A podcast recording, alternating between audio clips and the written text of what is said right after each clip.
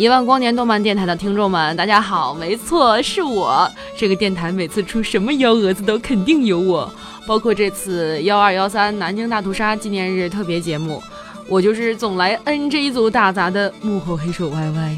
说到这个特别节目嘛，应该算得上我做的最艰辛的一期了。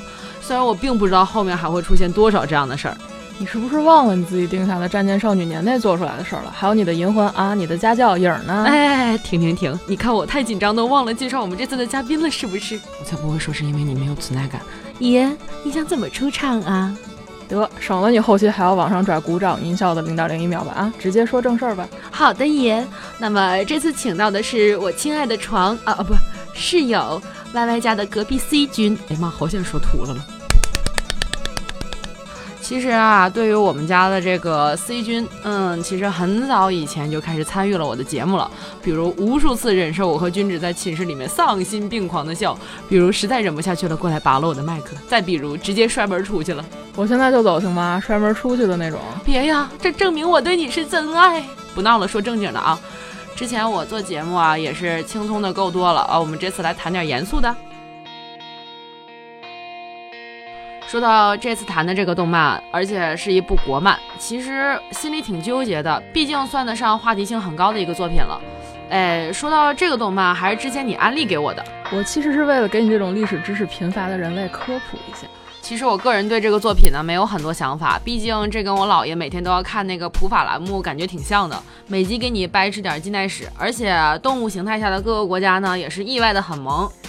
你既然都提到人设了，那我也说两句这个纳兔的动画制作吧。个人觉得，作为一个 Flash 动画呢，纳兔的动作很流畅，没有采用投机取巧的重复帧作画方式，也是很良心了。七分钟的泡面番也是很够意思。没错，尤其要提一下纳兔的配音啊，每个角色的声音几乎都没有违和感。北斗企鹅工作室棒棒棒，尤其是脚盆机的配音山公公，表白一个。我在高中时候就经常在喜马拉雅上听山新的声音日记，辨识度很高的声音，超喜欢他清澈的声线。之前呢，头脑特工队我也是特地去看的国语版，就是为了听山新版的乐乐。其实说到这儿吧，大家都能明白，就是这动画吧，嗯，就一个动画的角度而言，真没啥好撕的，对吧？嗯，对的。好的，那我们继续说。哎呀，最头疼的一块来了。其实了解的人应该也都明白，事实上，纳兔的内容应该属于重大历史题材。对，这几个字大家也应该都懂这份分量。不要一听这几个字儿就瞎想，行吗？中国也是经历过一段很漫长的苦涩的岁月的。相比于国外动画的将战争等题材很大胆的搬到台面上来说，国内倒是鲜少有提及，更多的呢应该是一种无视。我们就可以看看近几年这种比较大热的动画啊，仿佛中国还是活在那个仙侠和金戈铁马中的天朝上国。而提及近代史，大多数都将目光集中在抗日战争上。嗯，没错，我在收集资料的时候，搜近代史动画关键词出来的是小兵张嘎，我童年回忆呀，还有三毛流浪记。我相信你们都跟我一样，比重大历史题材更不愿意听的就是手撕鬼子。但是这动画吧，也不能除了古装仙侠就是少儿频道啊。不过也难怪我们卡在中间的这群人活得这么现实。咦，也不知道是谁成天在被窝里做梦做到大中午。所以纳兔的出现啊，某种意义上算上一种补偿。毕竟主旋律很难真的被拎起，又很少有人能拎得清。所以说，乱七八糟的政治立场扯不清楚的时候，泡面番真的是一个很好的选择。问题是，哪怕它只是一个泡面番，第一季十二集看下来，我眼睛也肿了呀。嗯，听见那天晚上你在下面吸大鼻涕的声音。看知乎上有网友问大家觉得纳兔为什么感人？下面热评里那个因为我姥爷真的上过抗美援朝的战场，这个评价真的是，哎呀，志愿军抗美援朝的那几集哦，那句别哭眼泪会冻住，还有那个亲们等我回来哦，等回来的却是万千钟骨，真是看一遍泪目一次。哎。你姥爷不是也参加过抗美援朝吗？嗯，没错。虽然他平时鲜少提到那段历史啊，但他对我说自己是第一批入朝和最后一批回国的志愿军的时候，脸上满满的洋溢的都是幸福和骄傲的呢。也许用《纳兔》里的台词说，真的就是亲们的梦想由我来守护的那种感觉吧。今天呢，也是南京大屠杀的纪念日，我们也正好谈谈就是纳兔的江阴海战 SP 的那一集。其实提到近代中国海军，可能大家首先都会想到的是甲午中日海战，想到邓世昌、丁汝昌和前段时间刚刚被找到的致远舰。但中国海军真正的覆灭之地，其实就在江阴。嗯，没错，那兔江阴 SP 里表现的更多的是国军下令封疆自沉的悲壮，但其实最令人心痛的是中日舰队之间实力的差距啊！说是屠幼，其实并不为过。这么想来，《战舰少女》手游里中国海军旗舰平海号的改造台词。再这样下去，我们的海军梦就能实现了。比起一语成谶的 flag，其实更像是一种期许呢。还好我看的比较晚吧，豆瓣已经把那兔第一季的评分啥都删掉了。我也乐呵，心平气和的坐在这儿谈谈这个动漫的一点想法。听说豆瓣之前打一星呢，把那些那兔粉儿黑称为“兔杂”，就是那个杂种的杂。哎呦我的妈，好壮观啊！键盘侠，我真是大写的福气。客观的说啊，这部 Flash 动画从脚本到制作都没有太大的问题，当然也并没有很出彩。但是打动包括作者在内的大家的，也许很多时候并不是兔子，而是藏在兔子的形象后的代表老一辈人的付出和奋斗。其实我看这整部动画的时候，我当时正好是跟你一起刚看完那个《神风特工队》嘛。哎，在这儿提这个真的好吗？最近日本媒体不是在给神风证明吗？听说是要为神风特工队申遗。那我们就跟你掰着掰着这个为国献身的最极端的例子，神风特工队的队员乘坐的樱花特工机啊啊，就不揪这个算不算飞机的事儿了。反正人肉之岛的效果呢是摆在那儿的。现在很多日本人都说这个是一种爱国和自卫，对不对？那好像日本这些自杀武器基本上都是有去无回的。我们可以想想，如果士兵真的自愿赴死，有必要在武器上用这些一次性的反锁装置把人困在里面吗？其实说白了，也就无非是为了达到更好的攻击效果，把人命当成军国主义的炮灰的行为而已。而且这种特工吧，基本上都出现在战争末期，正常能打得过，谁会整这么多歪门邪道和幺蛾子？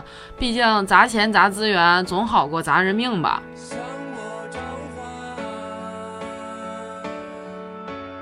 其实要我说，《纳兔》这部动画究竟好不好呢？我的回答是肯定的，好。不为别的，就像网友那句话，他歌颂了那些应该被歌颂的人。而且我们现在之所以能坐在这里聊这些事儿啊，能为了甜咸豆腐脑再站上实业，很多人对此的付出和牺牲，我想不应该被忘记。在这个能为韩剧、日剧、英剧、美剧，甚至婆媳大战剧掉上几滴眼泪的年代，我为我们国家的民族英雄哭上一鼻子，又有什么的呢？就是，况且纳兔作为近代史科普向的泡面番，既没有代表什么，也没有内容上的错误。也许我们并不能要求每个人都熟读历史，但是我们至少要有常识，至少不能像海对面某些国家的街头采访一样，居然百分之五十群众不知道轴心国成员是哪三位。意大利，意大利，我们并没有在说你哦，毕竟你也为反法西斯做出了巨大贡献嘛。好了，在这块儿呢，我快速的说两句话啊，你们不用走心就行啊。我们一万光年动漫电台的官方网址是三 w 点五四七七 dm 点 com，有网的现在还不输进去瞅两眼吗？有手机的打开微博搜索一万光年动漫电台，没错，左下角加关注，好，就这样。还有。想谈人生、求满分作文啥的，可以加加我们的听友 QQ 群啊，群号是三二幺五六八八三五，有意外收获也说不定啊。当然，听完想找我谈人生的，也可以直接加我支付宝好友。打住打住啊！你吃土吃成叫花子这事儿抖了出来，可真的不好。哎，说到这儿啊，这期也快结束了。那么这次我家隔壁 C 君过来跟我唠嗑呢，我是非常的高兴，所以朕决定下周依然翻你的牌儿。烦死了你！不要问我君子去哪儿了，他被我打入冷宫了。哼。没错，下周可以继续期待我和 C 君的节目了。喜欢玩手游的朋友们，我们一起约呀！啊，终于要念到结束语了，来换风格。正好今天是十二月十三日，转眼已经是七十八年了。我们现在已经变成了一个吃得饱、穿得暖，可以被别人瞧得起，甚至高看一眼的种花家了。纳兔里不是有一句很感人的话吗？也是我们这次特别节目的标题。每只兔子都有一个大国梦，没错，我们是可以理直气壮说出实现大国梦的兔子们。我们现在能做的就是幸福并感激着。